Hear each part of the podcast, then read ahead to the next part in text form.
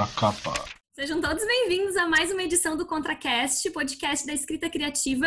E hoje nós temos uma convidada muito especial, que é a Anete Baldi. A Anete é uma professora formada em letras, mestre em literatura, editora da Editora Projeto, fundada há 28 anos, e diretora de conteúdo do Elefante Letrado, entre outras intensas atividades. Eu sou a Cândida. eu sou aqui... o Gilson.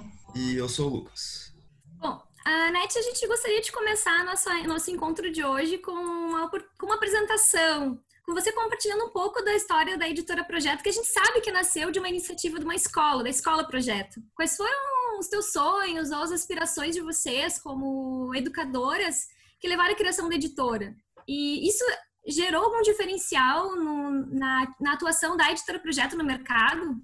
Ok, antes de mais nada, muito obrigada pelo convite. É, eu gosto muito de falar da nossa experiência é, já é uma experiência de quase 30 anos, né? Já tem uma história mesmo para ser contada e compartilhada. Então, assim, a escola, projeto, foi o que nos mobilizou de início, né? Nós uh, éramos, somos três irmãs educadoras, todas com curso de magistério, que naquela época era o primeiro que dava essa formação para trabalhar na sala de aula com educação infantil e ensino séries iniciais. E as minhas duas irmãs seguiram na pedagogia e eu na área das letras. Então, a gente teve a ideia de iniciar uma escola onde o trabalho com todas as formas de arte fosse o mote pedagógico principal. E a gente conseguiu, né? A escola fez já 31 anos e a gente tem uma, bom portfólio do nosso trabalho, uh, atestado por muitas famílias que passaram por lá já nesses anos todos. E os primeiros alunos já são hoje atuantes no mercado de trabalho e muito, muitos deles na área das artes.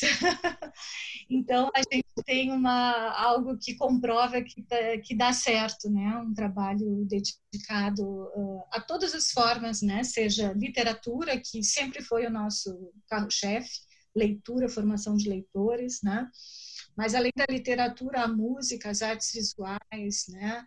As, a arte dramática, a dança, todas as formas, enfim, de arte. E depois que a gente tinha quatro anos de escola, num, numa manhã, numa beira de uma praia, surgiu a ideia de fazer uma editora, com amigos editores que naquela época eram só amigos, né? O Sérgio Ludic, que hoje está morando em São Paulo, um jornalista, é, trabalha com identificação de fake news, um trabalho bárbaro que ele tem. Ele já era o sócio do Luiz Fernando na editora Artes e Ofícios. Sim. E Sim, eles eram ah, muito amigos do meu companheiro daquela época, que é o Marcelo Carneiro da Cunha, que era escritor, né? E a gente estava na praia, tomando caipirinha, curtindo um sol, e aí uh, a ideia, o Marcelo lançou uma ideia, escuta, uh, vocês entendem tudo de criança, falando para mim, né? e, e para o Sérgio, e vocês entendem de fazer livro, por que, que vocês não juntam?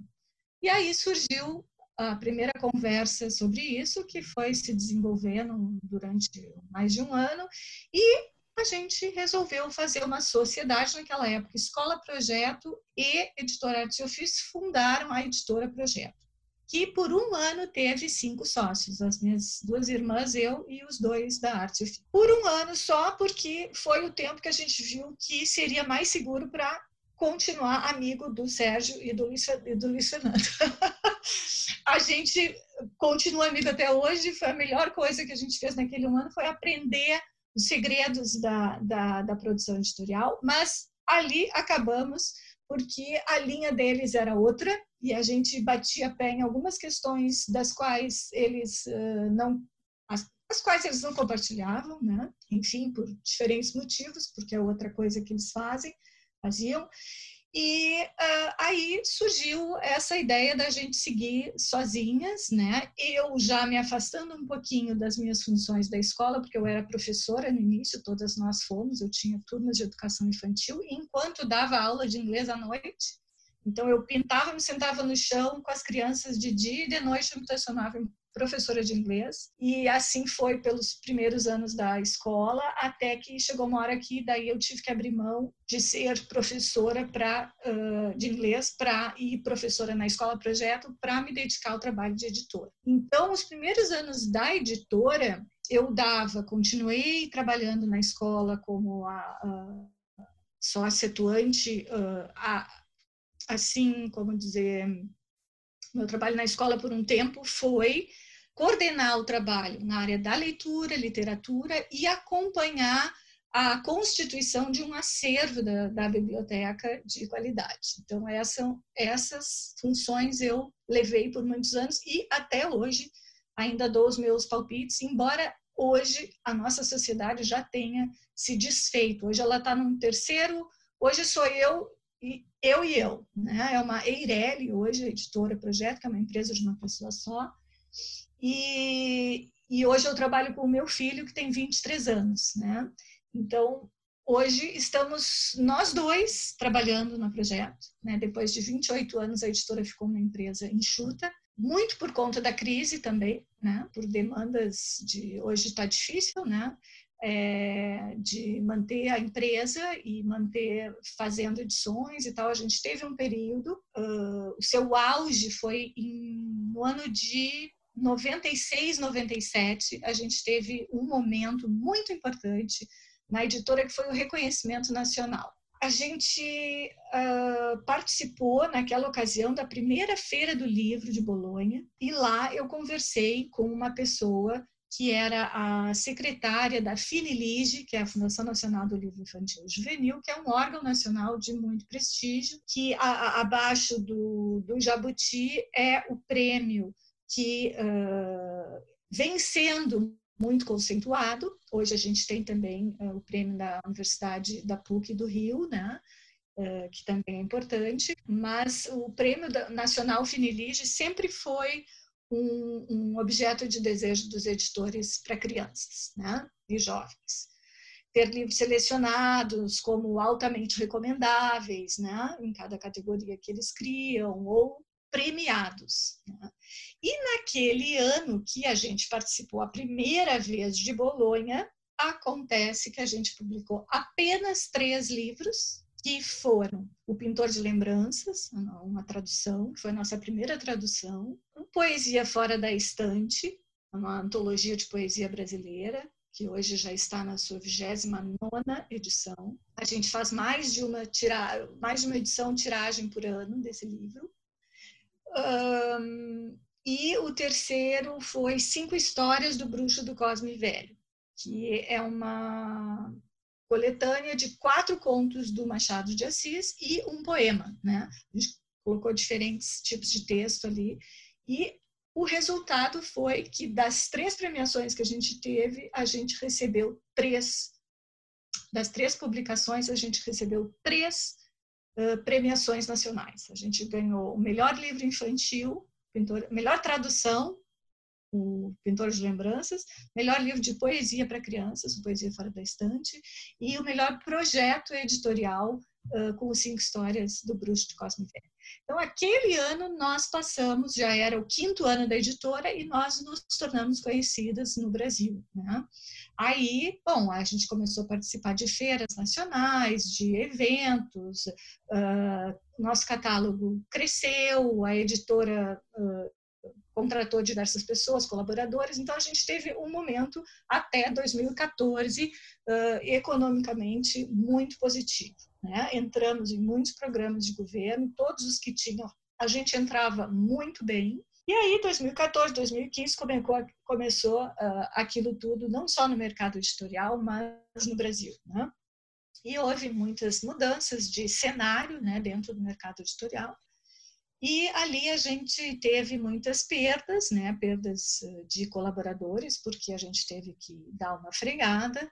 E em 2014 nós publicamos dois livros e voltamos a publicar somente em 2016. Ficamos praticamente três anos sem fazer lançamentos. E foi aí que, em 2017, a gente se deu conta que a gente tinha construído realmente uma editora sólida, que apesar de toda a crise, apesar de ter ficado três anos sem publicar lançamentos, o que para muitas empresas é um atestado de falência, né? porque uh, tem que ter movimentação, novidade, novidade, novidade, e a gente mostrou que não, que não precisava, que a gente, que a gente precisava era uh, uh, livros que permanecessem, livros permanentes, livros não de fundo de catálogo, mas livros clássicos que a literatura infantil precisava sempre daquilo. Né? Então, as crianças e jovens continuaram a ler os nossos livros gerações após gerações.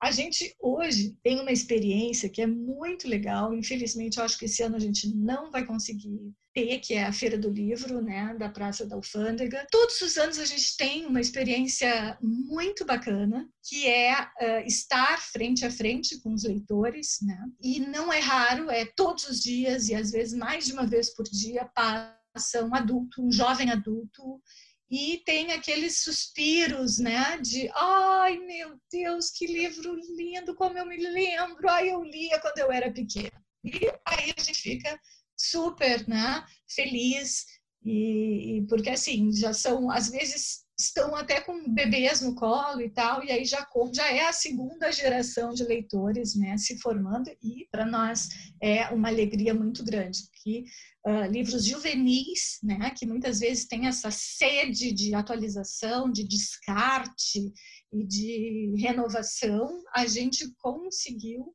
formar um catálogo de livros que permanecem sendo interessantes e atrativos para crianças e jovens e mais ainda para os professores. Né? A gente tem um, um espaço muito afetivo, muito grande aqui nas escolas de, de Porto Alegre, principalmente, né? Por sermos daqui de Porto Alegre, a gente sente que as escolas uh, têm um carinho muito grande pelo material da projeto, respeitam muito nosso material, e uh, são nossos clientes cativos.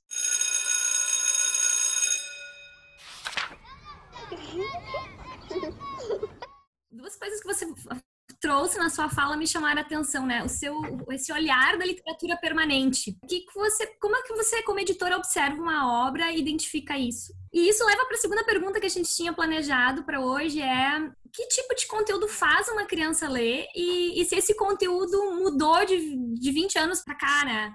Pelo que você falou, tem algumas obras que você tem no seu catálogo que continuam despertando interesse. O que, que é esse? O que, que é que desperta esse interesse? O que, que você percebe que seja esse núcleo de permanência? Eu acho que tem, tem mais de um tipo, né, que a gente poderia analisar. Mas assim, o que que uh, eu como editora quero uh, que a criança, ao fim de uma de uma leitura, ela não vire a última página e diga acabou e ok não, aquele, aquele livro vai ser um objeto para o qual ela vai voltar muitas vezes. E eu acredito que a literatura, a boa literatura para crianças, para jovens, é a mesma que é a boa literatura para adultos. A gente utiliza, por conta de vícios do mercado, esses sobrenomes infantil, juvenil, infanto, juvenil, que está no meio, né?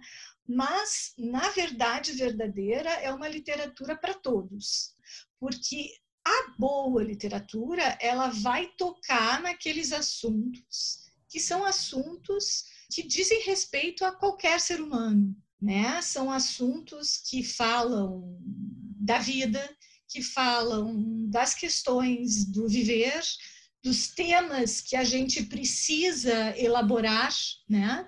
Uh, a morte, uh, o medo, enfim, são temas. A gente nunca se fechou para esses temas porque são temas que o mercado diz que não vende. Também a gente nunca se fechou para o gênero que é tido como o gênero que não vende, que é a poesia. Muito antes, pelo contrário, para nós, a poesia sempre foi o nosso gênero favorito, o nosso xodó. Né? A poesia foi o nosso xodó porque eu, que sou formada em letras, fiz mestrado e sou praticante, sou leitora praticante, eu uh, acredito né, no que os estudos comprovam, né, que o gênero da poesia é o gênero que é e que abre a porta para a criança, para todas as pessoas do mundo entrarem no mundo da literatura. Porque a poesia é aquilo que o pai e a mãe fazem em casa antes da criança uh, até nascer, né? Que é cantar, que é embalar um sono, ou quando o bebê já está no colo, cantar uma canção de Ninás, ou brincar com aqueles, aqueles jogos, né, os brincos famosos que a gente tem, que é um, dois, feijão com arroz, três, quatro, parlendas, brincos, trabalhinhos, tudo, tudo isso é o, a matéria-prima da poesia e é o que atrai muitas crianças pequenas e as grandes também. E é o que faz a criança entrar no mundo da poesia. Então, por isso, sempre a gente privilegiou no nosso catálogo o espaço da poesia para crianças e para jovens. A poesia é, é esse espaço onde onde está dado, na verdade, é o gênero onde está dado o espaço para o leitor entrar e preencher. Então, isso é um gênero que a gente não vai deixar nunca de publicar, com uh, muita força de muita crença em que haverá sempre leitores para esse gênero. E dos temas que eu estava falando, morte, etc. e tal, é, são temas que muitas uh, editoras não publicam, porque pode ser que no programa de governo seja excluído, ou pode ser que as escolas não adotem. Sim, pode ser e é. Realmente, a gente tem questões comerciais em alguns livros que a gente publicou, que são livros premiados e que são livros que não vendem tanto quanto a gente gostaria. Né? Por exemplo, a gente tem um livro no catálogo que é um livro de imagem chamado A Raça Perfeita. Nunca esteve tão atual o nosso livro A Raça Perfeita, que é um livro de imagens, que é um livro que a Angela Lago, em 2004, né? Angela Lago já faleceu há alguns anos, uh, e naquela ocasião ela me propôs fazer esse livro, eu topei, né, porque é, era dela, porque eu admiro muito o trabalho dela, e porque era um tema muito intrigante. E é, enfim, o, o livro aborda a questão da ética na ciência. É, não sei se vocês conhecem, mas é um livro todo em preto e branco com manipula manipulação fotográfica. Né? São fotos de uma cientista no laboratório fazendo experiências com os cães. Então, ela tira um pedaço de cada raça para fazer a raça perfeita, né? E joga no lixo alguns pedaços que não uh, uh, servem, né? Então, assim, é um livro uh, que exige coragem, né? Exige coragem em vários níveis. Exige a coragem do ilustrador e do autor, existe a coragem do editor e existe a coragem do professor, que vai, eh, que esses três em diferentes momentos vão ser os que vão levar esse livro para uh, ah, o leitor infantil, juvenil. Para quê? Para se apavorar com o assunto, para ficar com medo da cara do cientista que é meio deformado, esfumaçada? Não. É para pensar no assunto, né? para uh, refletir para fazer com que esse livro uh, mude alguma coisa, faça esse leitor uh, se transformar ou transformar o seu entorno. Eu acho que hoje a gente mais do que nunca precisa dessas, des, desses, desses objetos chamados livros para uh, nos levar para essa introspecção tão necessária que a gente precisa fazer sempre, não importa a idade que a gente tenha, e que a gente possa, no momento certo, trazer de dentro para fora o que o mundo está precisando. Né? Então, a gente vai falar de imortalidade, como é a coleção do Gilgamesh, né? O Gilgamesh, é, dentre esses que estão na editora, esse o Gilgamesh a gente lançou. Ah, após aquele ano que a gente ganhou, imprimiu três livros e ganhou os três prêmios. Uh, no ano seguinte, a gente publicou uma coleção, uma trilogia, uh, em 96, uh, da Epopeia de Gilgamesh em três volumes, da Ludmila Zeman. E aí, esta, esta trilogia ganhou o prêmio do ano seguinte de tradução.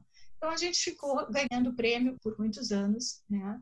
E a gente Anete, isso é uma coisa interessante. Eu vi no catálogo de vocês essa obra do Gilgamesh e me despertou muito interesse porque vocês conseguem, conseguiram trazer uma literatura antiga, de mais de 3 mil anos, na mão de crianças que não têm nem 10 anos de idade. É. Isso me. A gente não. Isso significa que, pra, pelo menos que eu li, não, não existe limitações na literatura. Existem formas, talvez, de tu entregar uma literatura para uma criança, mas não há limitações para a literatura. É. Inclusive esses antigos, que em tese seriam complexos, que em tese seriam inacessíveis. A antiguidade não é limite para a infância, né? Não. Concordo, e esse olhar do editor também, por exemplo, porque para publicar essa edição, eu estava numa feira internacional, vendo lançamentos e tal, né? Então, assim, tem esse filtro também. O editor tem que buscar o, uh, ao mesmo tempo o novo, ao mesmo tempo o velho, né? o, o novo velho. E, e, na ocasião que a gente publicou em 1996 essa trilogia, era a primeira edição, primeira versão da trilogia de Gilgamesh, da epopeia de Gilgamesh, né? porque nós fizemos uma trilogia, mas é uma epopeia publicada para crianças do Brasil. Então nós somos pioneiros, né? Havia naquela ocasião duas edições para adultos eu recentemente tinha lido, né, a da Martins Fontes, que é uma pocket, e tinha uma de uma outra editora, uma editora de São Paulo, que agora eu não vou me lembrar o nome, mas era uma editora basicamente de obras universitárias. Tá? E tinha duas edições só no Brasil. Nem era uma epopeia tão conhecida quanto a de Homero, né? E é mais antiga que a de Homero, né? E a gente trouxe para as crianças essa obra maravilhosa, cinematográfica, né? Porque a Ludmila Zeman, além de ser ilustradora, ela fazia cinema com o pai dela, a herança do pai. Ela foi naturalizada canadense, mas era da República Tcheca, né? da Tchecoslováquia na época. Aí ela saiu para o Canadá. Mas ela foi cineasta, então as ilustrações desse livro são impressionantes, assim, são cenários de filme, né? A gente vê que é, o ilustrador tem uma outra base de criação quando tem essa experiência com cinema também. Uhum. Então, Falando assim, ilustração, como é que como se faz esse casamento entre escritor e ilustrador quando chega um projeto novo para vocês? Porque a gente aqui da escrita a gente imagina quando a gente escreve, né? a gente até concebe alguma coisa na nossa cabeça de como nós gostaríamos que o livro fosse, mas como é que se faz na editora essa junção entre escrita e ilustração? O, trabalho do editor é um pouco de orquestrar os diferentes uh, profissionais, né? Eu gosto muito quando eu tenho que pensar em todas as etapas, né? Gosto menos, mas gosto porque eu vou aprovar se for um projeto legal, quando o autor já chega com o ilustrador do lado, com o projeto já pronto. É, tem vezes que é, é inevitável dizer sim, né? Porque é muito bacana, mas assim, é um pouco o trabalho do editor, olhar, ler o texto e imaginar. De todos os ilustradores que eu conheço, ou que eu gostaria que ilustrassem um livro, eu acho que esse texto dialoga com tal técnica, com tal obra de ilustrador. Mas, assim, para o nosso lado, digamos, que é como que rola essa relação com os autores, o contato Vocês já têm alguns autores que vocês conhecem e aí chamam eles para fazer algum projeto? Ou geralmente são novos autores que chegam? Uhum. Tem de todos os tipos de uh, contratos, né? A gente, sim, já tem alguns autores da casa, né? Uh, não, não, não há nenhum autor que é exclusivo né, da projeto.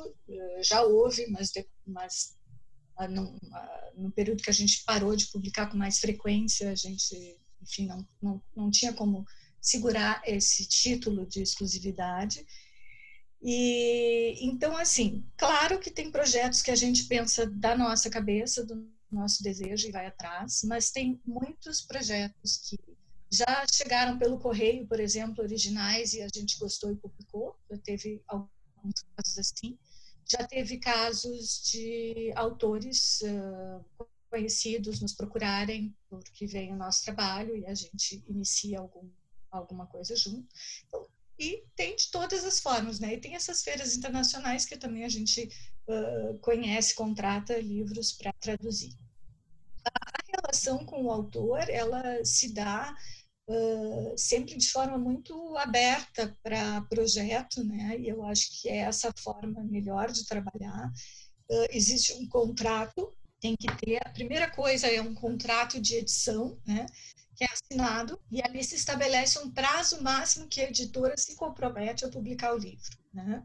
O autor, em troca, dá a exclusividade da publicação uh, e uh, recebe, vai receber 10% ou um pouco menos de direitos autorais. O pouco menos fica por conta do percentual que vai ser passado para o ilustrador também. Né? Então, por exemplo, hoje o nosso contrato mais comum é 10% para o autor na primeira edição, 0% de royalty para o ilustrador na primeira edição, porque ele recebe uh, um valor pelas artes que ele entrega para a gente uh, trabalhar no livro. Na segunda edição, o autor passa de 10 para 8 e o ilustrador passa a receber 2% de royalties. Para nós é muito confortável quando o autor se mostra compreensivo dessa questão, porque tem alguns autores que não se mostram compreensivos e não abrem mão dos seus 10%. Né? Daí a gente às vezes pode ficar numa saia justa com um ilustrador porque ele, do lado dele, vai exigir esse percentual de royalties em algum momento. Então, em momentos que isso acontece, a gente opta ou por com fazer um contrato com ilustradores que ele receberá 2% quando a gente fizer vendas especiais, que são vendas de tiragens grandes para programas de governo, de leitura maiores, assim que a gente faz uma tiragem especial e a gente vai receber um valor na hora da venda, aí a gente remunera o ilustrador dessa forma, ou a gente diminui a nossa margem e vai para 12%, né? que é a última alternativa, porque realmente é uma redução para a editora, mas tem casos que a gente não pode abrir mão, porque quer trabalhar com aquele ilustrador e ele, por sua vez, não quer deixar de receber. Então, existe de tudo, mas mais do que essas questões contratuais, que às vezes são ajustadas por troca de opiniões e tira dúvidas aqui e ali. O trabalho da construção do livro, como eu estava falando, é um trabalho de muitas mãos, porque é um trabalho de muitas cabeças e mãos, né? Então, o autor e o ilustrador se conversam, tendo o editor como mediador na, na, elaboração do projeto gráfico. Às vezes, o projeto gráfico é de uma outra pessoa, né? às vezes, é o mesmo profissional que ilustra. Então, toda essa concepção de preparo, de pré-produção, eu gosto muito de compartilhar. E com o autor, a minha relação sempre foi muito flexível e muito, uh, assim, intrusiva. Tá? Eu sempre fui intrusiva no texto do, dos autores. Eu sempre gosto de dar os meus pitacos, né? Então, geralmente são aceitos, né? Uh, em alguns casos o autor finca pé, não, não, não, é aqui eu não mexo, em outros, ah, é mesmo, claro. Fica... Então essa troca, esse diálogo de finalizar um texto, ela é muito rica, né? E rende depois muitas histórias para a gente contar entre nós, né? Uh, sobre essas questões, assim, que a gente vai construindo uh, ao longo, né, da, da publicação. Né? Então, eu acho que é, uh, o trabalho do editor também é um trabalho de carpintaria, né? é um trabalho de achar furo. A gente tem que ser o, o, o olhar crítico, né? a gente tem que ver onde possivelmente a gente pode ver problema, a gente tem que ter um olhar clínico para todas as etapas.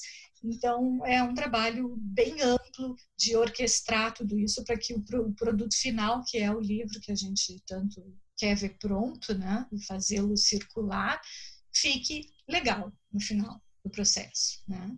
E uh, fazer livro é até fácil. O problema começa depois que ele está pronto. Sério? Explica essa para nós, Anete. é. Uh, não, é uma forma de dizer que o, o, a questão comercial, né, hoje principalmente no Brasil, ela é muito complexa. Né? A gente tem um quadro, teve ó, são 28 anos que eu tenho a editora, a gente já teve muitos distribuidores, a gente já tomou muito balão de distribuidor que que surge querendo vender muito, é lá do, da cidade que tu nunca ouviu falar e tal. Aí a gente vai, manda os livros tal. Primeira vez paga, segunda vez paga, na terceira começa a não pagar, aí tu vai querer pegar os livros de volta e nunca mais encontra nem o endereço da pessoa. Então, isso, eh, a gente coleciona muitas histórias desse tipo, mas o que mais uh, complexifica esse processo de circulação do livro é as nossas distâncias. Né? A gente tem uh, uma distância continental entre sul e norte, né? então é muito caro né, fazer com que o livro chegue uh, em algum lugar lá do Nordeste, leva tempo e é caro. Né? Então, o distribuidor também é uma figura que está aos poucos de, não, não, sei se está desaparecendo, até é perigoso falar isso, mas a figura distribuidor está reduzida hoje, né? Porque as editoras hoje têm os seus e-commerce, né? E a gente tem feito um trabalho muito forte para viabilizar o e-commerce para poder estar em todas as cidades, né? A um clique. Então, só que, claro, o clique é dado e depois a gente tem que contratar um correio, que vai lá agora, então nem se fala, está levando mais de um mês para chegar. então. Eu estou esperando quatro livros do correio. sim, é, tá levando muito tempo, mas enfim, faz parte do, do momento, né, da, da pandemia. Mas uh, a gente uh, realmente é um trabalho difícil, porque a gente não, não tem mais hoje a livraria como uma parceira possível. Não existe como colocar todos os livros que são publicados numa vitrine, né? não existe como colocar nas estantes das livrarias de todas as capitais os livros que são publicados. Né? O que, que a livraria quer? E por isso a gente perdeu muito espaço nesses últimos anos, a livraria quer a novidade, quer o best-seller, quer o, né? Tô falando livraria geral, né? Não tô falando a pequena livraria, tipo uh, Baleia, Taverna ou uh, Bamboletras, né? Eu tô falando cultura, Saraiva, até Martins Fontes, que é uma excelente livraria, Travessa, mesmo essas livrarias grandes que são boas, elas não têm espaço para todo mundo, né? Então, e muito menos as menores, o que eu quero dizer, que são boas de qualidade em termos de escolha de acervo, mas elas têm nichos, né? Então, primeiro, o que, que falta? Falta livraria uh, especializada na nossa área, né? Porto Alegre não tem, por exemplo, já teve, a Bomboletas no seu início era uma livraria para crianças, depois mudou. A gente não tem, meu sonho é ter uma livraria para crianças, né? Quem sabe eu ainda vou ter isso também. Uh, e, no geral, né, no Brasil, há muito poucos espaços onde, onde esses, esses, esses livros podem circular com destaque dentro da livraria. Né? Então, é, a gente está disputando o mercado, primeiro, com muitas editoras né, nacionais que têm muito mais grana né, para investir em divulgação escolar, para fazer chegar as obras nas escolas, que a divulgação escolar é um setor da livraria da nosso, do nosso nicho muito importante, né, porque ela faz a, a interface entre o livro, livro e o professor, que é o verdadeiro multiplicador uh, de vendas, né? Porque se, se caímos nas graças dos professores, nós teremos a adoção do livro. A adoção do livro é tudo que um editor de literatura infantil juvenil quer, né? É porque aí, se o livro vai ser lido por uma turma de terceiro ano, serão 300, 400 livros adotados naquela escola. Às vezes, quando a escola é em rede, é muito mais. Então, óbvio que as editoras maiores têm um alcance muito maior para chegar primeiro e, e nesses lugares e, e, se fazer mais presente do que editoras uh, uh, menores como a gente, em termos de, uh, não de catálogo, de qualidade de catálogo, eu acho que a gente é menor nesse sentido e tenho muito orgulho de firmar essa, essa opinião, mas uh, menores em termos de pernas, né? de, de alcance, de estar em vários lugares, de poder chegar né? e estar, se fazer presente. É, tu pode explicar um pouco como é que funciona esse contato com as escolas e como isso impacta na tiragem dos livros de, de literatura infantil? Bom, uh, no início da editora, a gente não fazia a primeira edição com menos de 5 mil exemplares. 5 mil exemplares geravam um estoque bem grande, e, mas a gente não vendia isso num primeiro ano, porém, num primeiro ano a gente distribuía, porque a gente é distribuidor em muitas capitais, que a gente não tem mais hoje, mudou, isso está mudando, não é só projeto, é todo mundo. Uh, o, foi o Monteiro Lobato, o querido Monteiro Lobato, que inventou essa história da consignação. Hoje a gente está querendo mudar essa, essa concepção né, comercial, mas é difícil mudar é, a cultura do livreiro. Né? Mas uh, no primeiro ano a gente não vendia, mas a gente distribuía. Esse estoque ficava em várias distribuidoras, 100, 200 em cada lugar.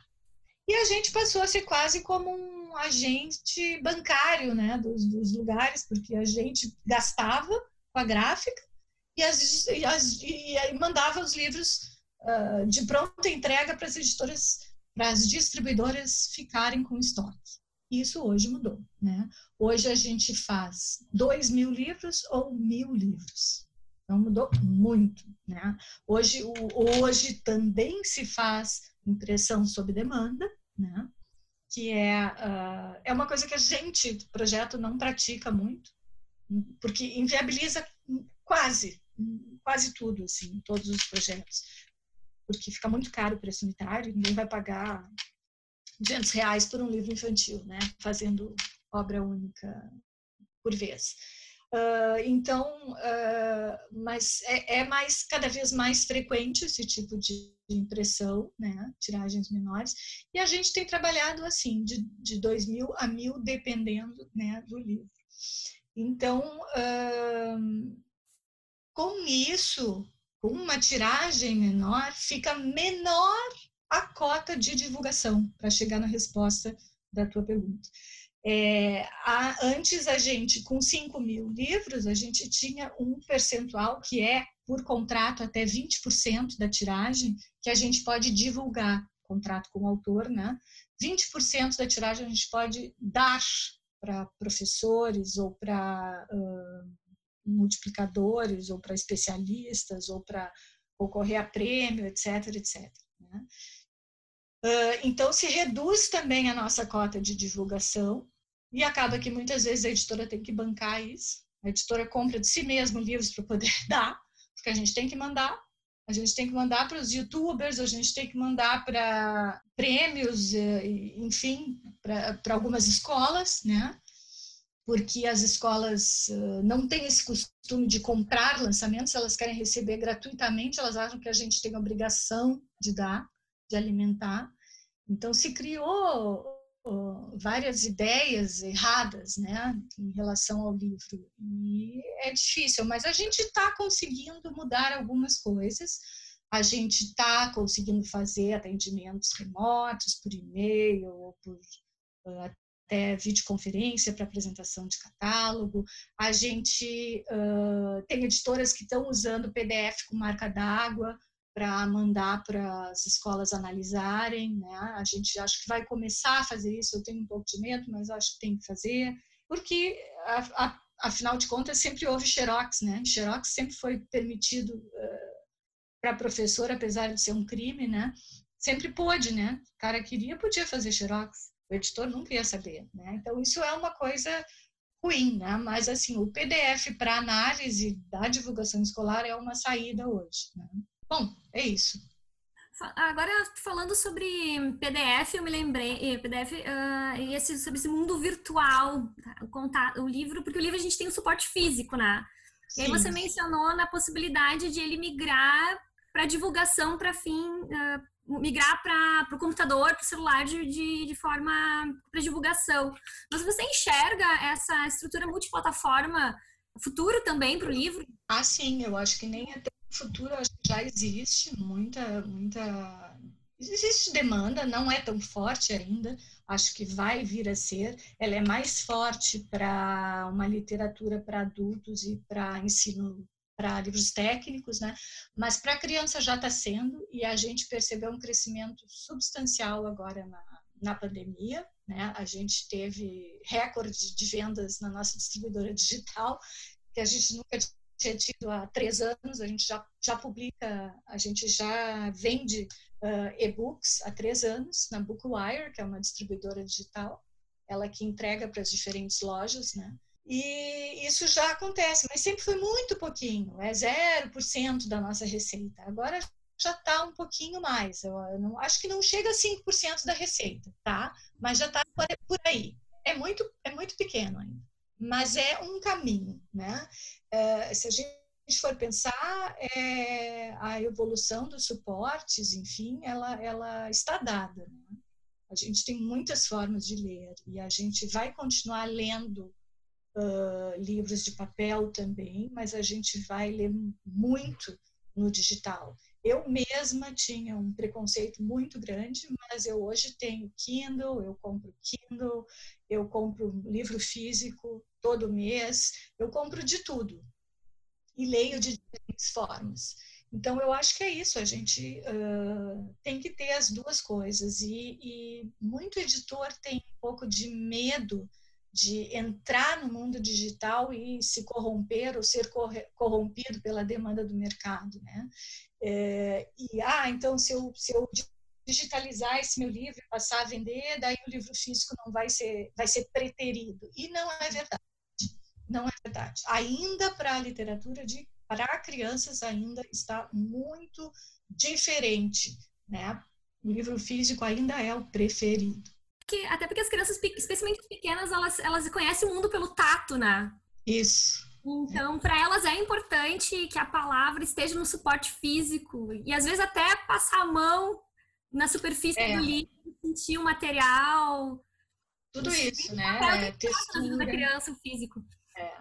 Muito embora a gente, essa mesma criança, justamente porque gosta de tocar, é que tem o, o, o o, a, afinidade tão grande né, com o, o touchscreen e, e, já, e, já, e elas já já já estão menos de um ano já estão fazendo assim na tela, né? São nativos digitais e, e não tem jeito, né? De eu acho que a gente não pode deixar de oferecer a maravilha que é a interação com o livro físico. Isso a gente não pode deixar de oferecer para elas e a gente tem que garantir uh, nas casas e nas escolas, nas bibliotecas, esses objetos aí uh, sempre que possível, né? Bom, já que a gente começou a falar um pouco sobre plataformas digitais, você pode explicar um pouco como é que tem sido o teu trabalho na Elefante Letrado? Posso. Bom, o Elefante Letrado é uma plataforma de leitura digital. Hoje a gente tem 580 livros em português e mais um tanto, cerca de 500 em inglês. Ela, a, a pessoa que faz a assinatura é como se fosse assinar o Netflix, né? Ela escolhe se quer só português ou se quer bilíngue, inglês também. E as escolas é, é um projeto que nasceu voltado para apoio uh, pedagógico. Né? É, a gente, uh, a empresa nasceu, uh, uma startup, a, diretora hoje mora nos Estados Unidos, mas ela era mãe de três crianças na época que ela criou a plataforma, porque ela viu os seus filhos uh, uh, se tornando leitores ávidos em inglês, porque estavam lendo livros em inglês numa plataforma em inglês né? E aí ela quis procurar alguma em português e não tinha, daí ela disse, ok, vou criar, né? E como ela foi aí que começou o Elefante Letrado. Mas a gente uh, criou hoje, né? A plataforma está muito desenhada para estimular o desenvolvimento da compreensão leitora. Não só o estímulo e o hábito da leitura, mas a compreensão. Todo o livro tem ao final um, um, jogo pedagógico que a gente chama um jogo de perguntas, que pode ser um quiz, ou um jogo de memória, ou um liga-pontos, ou uma amarelinha, quando é mais complexo, exige mais perguntas, testando a compreensão da criança para a obra lida. Né? E aí a gente tem, são cinco níveis de proficiência que tem na plataforma, divididos nas letras do alfabeto, começa no A, termina no Z, e uh, atende né, a faixa etária que corresponde às séries iniciais do ensino fundamental de primeiro ao quinto ano. Então, uma criança de primeiro ano vai entrar lá na letra C e vai ler aqueles primeiros níveis, uh, os livros que estão naquelas estantes, né? São prateleiras que ela visualiza. Letra A tem de 15 a 20 livros, letra B tem mais 15 ou 20. Então, ela vai avançar as letras à medida que ela vai terminando a leitura e os jogos de perguntas daquela letra. Aí, quando ela termina X%, abre automaticamente a abre automaticamente a, a estante seguinte e ela vai avançando. E tem toda uma gamificação pensada que a criança vai adquirindo pontos na medida que vai lendo, vai adquirindo pontos quando vai terminando as, as propostas. A criança e tem funcionalidades interessantes também, pedagógicas e lúdicas. A criança pode gravar um livro, mandar para o professor a leitura, né? E elas gostam muito da, dos jogos e da, das propostas que a gente faz. Eh, e está tudo muito bem pensado ali na plataforma, porque as perguntas elas estão sempre ligadas a 15 objetivos de leitura. Tá? Então, a criança vai sendo avaliada na sua performance de compreensão e o professor pode olhar os relatórios, né? tem acesso à performance do aluno através de um relatório que ele filtra por período e ali ele vê a criança está nessa habilidade indo bem, naquela, pode sugerir livros para ela ler. E, enfim, é, é uma plataforma muito rica e, e, a gente tem tido assim um, um, crescimento de demanda impressionante nesse período de pandemia, devido às necessidades de apoio pedagógico à distância. Né? Então, deu um, um salto assim na, na, na, nas assinaturas para escolas. Então não é tanto uma ferramenta, digamos, eh, editorial, mas uma ferramenta de ensino. A plataforma. Ela é uma ferramenta de ensino, mas por trás tem o acervo, né? E eu lá ah. no sou a pessoa responsável pelo acervo, eu sou a líder de conteúdo, ou seja, eu decido quais são os livros, junto com a direção, claro, eu decido, escolho, seleciono livros novos para entrar. Então, por ano a gente coloca tantos livros novos. Às vezes a gente tirar alguns, colocar outros, né? A gente tem ranking dos que são mais lidos, menos lidos. Ah, então a gente ah, pode ir substituindo. E claro que é, é, é uma ferramenta para as. Ah, é um, um, um, vamos dizer assim, um possível interesse, é de interesse comercial das editoras também, porque é interessante ter seu livro no elefante. Não só porque dá visibilidade para o catálogo, para a escola, que às vezes a escola vai querer comprar o livro físico porque está lá no elefante, na biblioteca, até complementar com a leitura do livro físico, mas também porque o elefante remunera as anuidades dos livros que estão lá. Né? Então, a editora vai receber um tanto por ano para ter os seus livros lá, e desse tanto vai repassar um percentual para os seus autores conforme os seus contratos, né? Então, cada editora tem o seu percentual para livro físico e tem o seu percentual para livro digital. Os meus percentuais são bem diferentes nos livros digitais para os autores da editora. A gente remunera bem melhor, um nível maior, né? não só 10%, mas mais, porque, na verdade, o livro está pronto, né? a gente não teve custo nenhum, a gente só teve ganho. Então, esse ganho é compartilhado, às vezes, meio a meio com o autor. Então, uma outra frente de trabalho, digamos. Com certeza. Para os autores é um, é um outro mercado, para as editoras também. Só que tem muita editora que tem um pouco de receio de entrar nesse digital. Você consegue ent entender esse medo? O que está tá por trás disso? O que, que no seria? caso das editoras, sim, de livro de, uh, infantil, eu acho que o medo é perder o espaço do físico, porque justamente a adoção te multiplica né, a venda. Então, a, a, a, editora vender 300 livros no ano e vender uma anuidade para o elefante é uma diferença. O ganho é menor, né? E ela acha que pode perder esse espaço. Eu não acredito, eu acho que tem espaço para tudo, eu acho que é um outro, uma, uma, uma outra frente. Eu nunca vi como, como tirar espaço. Tanto é que tem muitas escolas em Porto Alegre que adotam os nossos livros e assinam o Elefante, e a gente sabe que eles têm aquele livro disponível para os alunos, sei lá, de quinto ano, e mesmo assim eles continuam adotando o livro físico. Então, eu tenho uh, convicção né, de que, uh, provas e convicção de que o negócio uh, não tira espaço de, de livro físico. Lucas, Gilson, vocês querem fazer mais alguma pergunta que tenha ficado para trás? Eu queria voltar um pouco na parte sobre a produção e a criação dos livros para perguntar como se, se a diferença da faixa etária do, do livro, assim, geral, geralmente o livro infantil ele acaba sendo designado para uma das etapas de, de desenvolvimento, né? E se isso muda a cabeça com a qual tu vai desenvolver esse projeto? Eu acho que sim. Uh, sim e não. Tá? Uh, não porque, como eu disse, a literatura é uma só, a gente tem que pensar em produzir um objeto de qualidade, que criança goste, crianças sem muita idade já pré-estabelecida. Né? Então, filosoficamente, eu te respondo não. Tá? Mas, comercialmente, eu te respondo sim. Então, a gente tem que achar o ponto de equilíbrio entre o que a gente acredita né, em termos de proposta filosófica e o que a gente sabe que precisa de um ajuste para atender uma certa faixa etária. Né?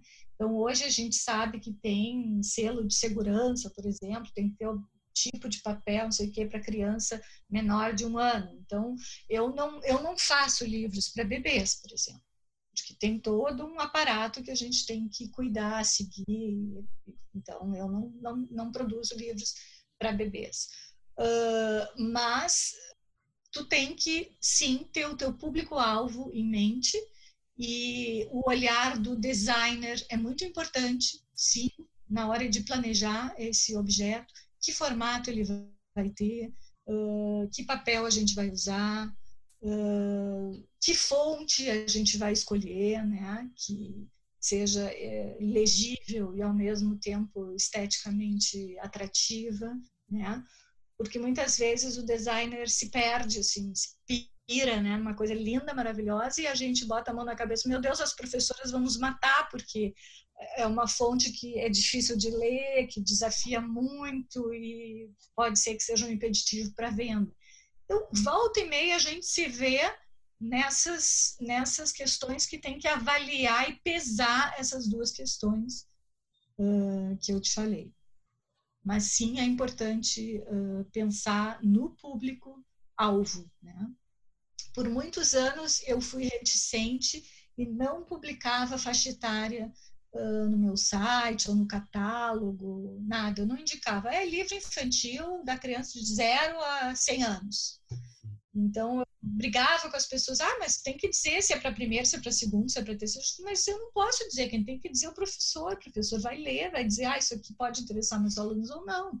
Eu faço o livro e vocês classificam.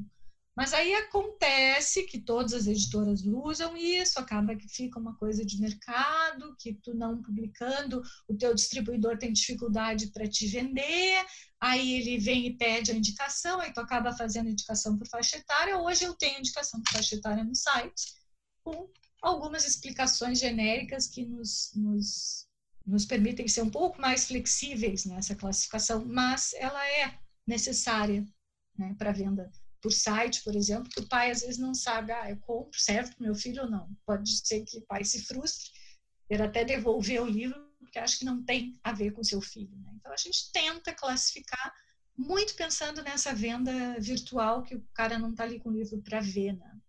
antes de comprar. Eu queria fazer uma pergunta também, já que falou em pais e público-alvo, eu queria saber se os pais também são parte desse público-alvo, se vocês têm uma preocupação de agradar os pais na, na leitura, nas ilustrações. Sim, sim. É, na verdade, eu acho que os pais e os professores, né, são os nossos uh, dois multiplicadores, né, os nossos também público-alvos, né. É, o pai e a mãe é um pouco mais uh, mais difícil de chegar, né, uh, diretamente, mas também tem uma função balizadora grande, né, para o editor, principalmente se a gente trabalha nesse nicho mesmo de literatura para crianças, né, é importante a gente se conectar com essa comunidade né, de pais para uh, entender um pouco as demandas, entender esse, esse, essas, esses desejos, né, e quebrar também, e poder quebrar com mitos, né, que esses pais às vezes colocam, né, com barreiras que eles colocam na questão, oh, não, isso não é para meu filho. Não, não, meu filho é pequeno, não vai ler isso aqui que fala de morte, né? Então, a gente também tem que quebrar barreiras e tentar fazer uma formação de pais, como a gente faz formação de professores. A gente procura, enfim, em lançamentos, convidar às vezes as pessoas.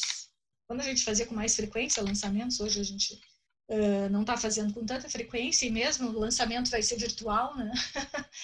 uh, mas é importante a gente também dar instrumental para esses pais se tornarem capazes de filtrar, separar o joio do trigo, entender o que, que é qualidade nos livros infantis, o que, que é pré-concepção das coisas e preconceito, né?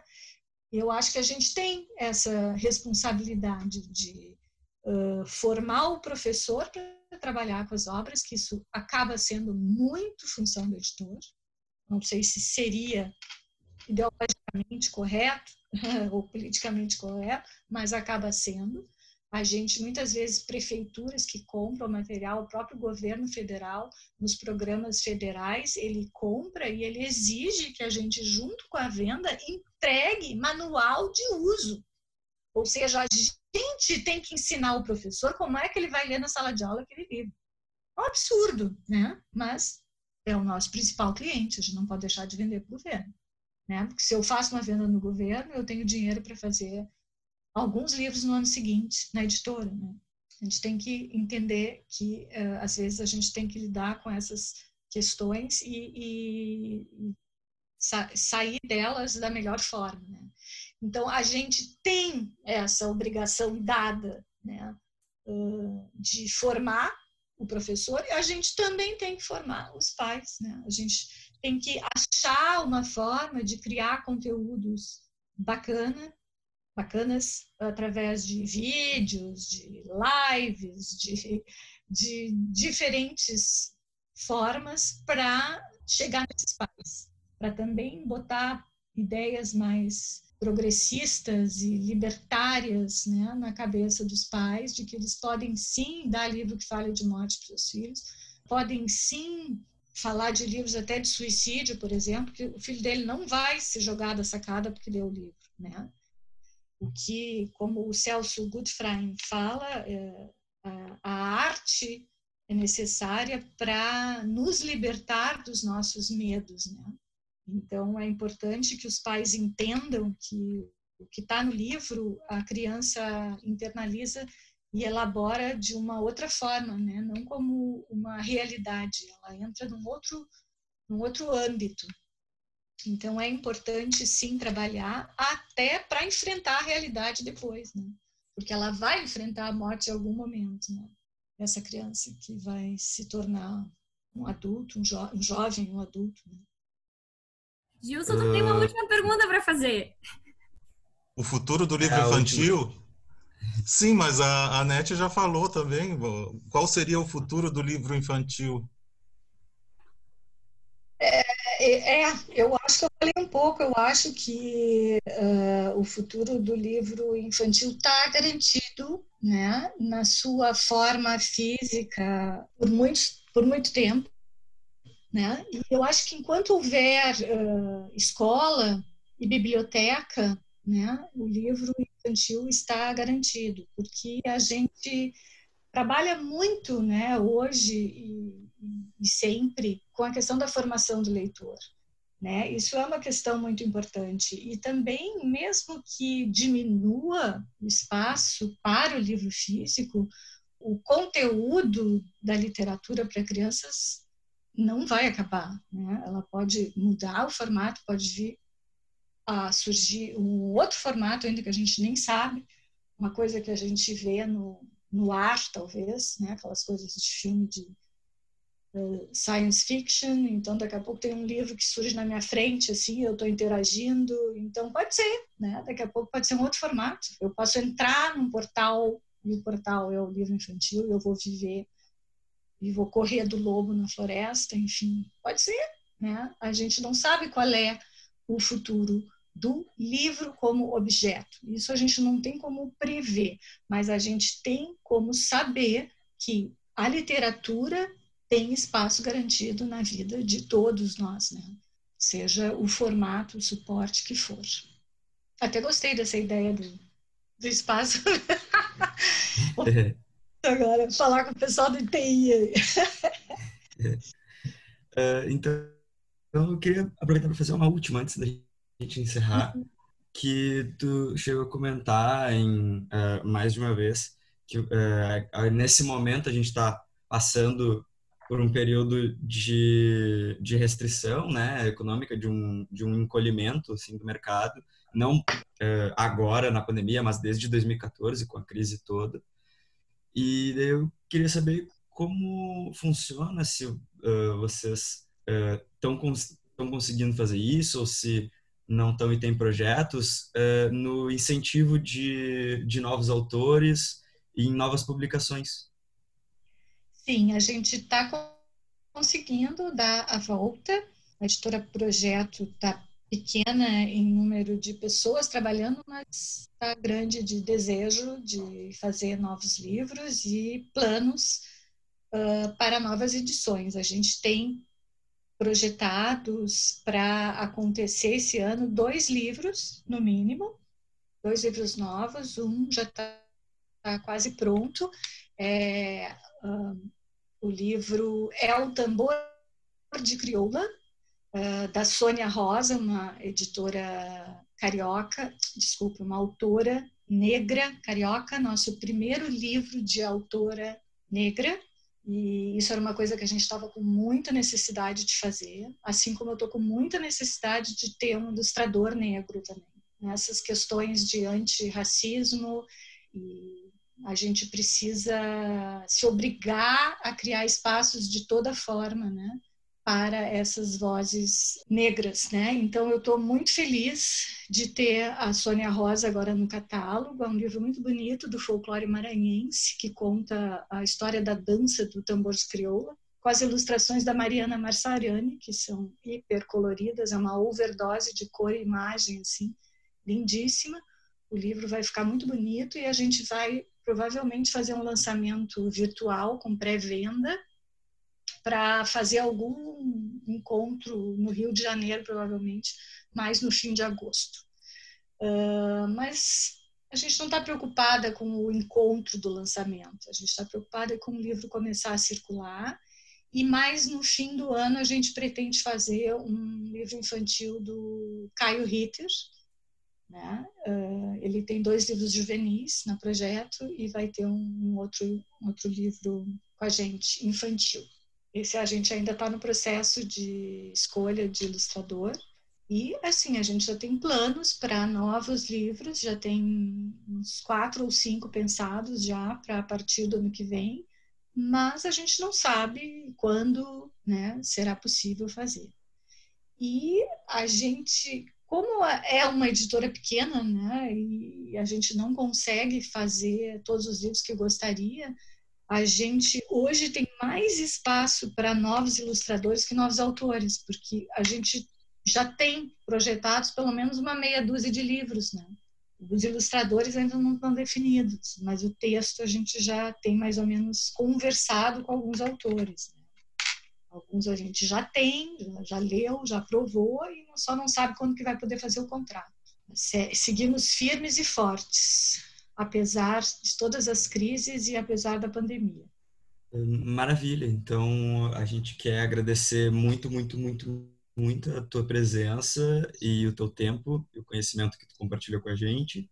Por último, queria te dar um espaço para tu falar sobre alguma frente ou algum projeto que tu não tenha falado ainda e quiser falar, mas tudo bem, se não tiver mais nada para falar, a gente agradece demais essa entrevista uhum. que tu nos disponibilizou. Ah, eu agradeço esse espaço. Eu acho que sempre é importante falar de, de circulação de livros, de criação, processo criativo. Eu adoro esse assunto, eu adoro muito o trabalho que eu faço. Eu acho que não só por ser branca, mas por ter essa profissão, eu sou uma privilegiada, né? E somos privilegiados e temos que ser gratos, né, ao que a gente tem. E esse trabalho com autores, ilustradores, designers, professores, pais, crianças, jovens, é um trabalho de muita, muita, muita alegria e muita e, e muito prazer, assim, é muito bom trabalhar com arte, né? E não só na preparação do livro, mas uh, depois que o livro circula e a gente consegue ter feedbacks das pessoas, dos leitores, a gente recebe fotos das crianças uh, lendo os livros, vídeos, enfim, é uma é uma interação muito muito bonita, muito bacana e que nos incentiva, né? A, apesar de tudo, seguir nesse barco, né? Que às vezes é nosso, a nossa rota é bastante revolta muitas vezes, né? Mas a gente consegue permanecer remando, né? Nesse nesse mar aí da da literatura e resistência. É isso. Muito obrigada pelo, pelo convite, tá? E convido aos ouvintes do programa de vocês a entrarem no nosso site, né, www.editoraprojeto.com.br, para conhecer o nosso catálogo. A gente está lá e está à disposição também para conversar por e-mail. Anete, foi muito inspirador. Muito obrigada. Muito obrigado. Obrigada.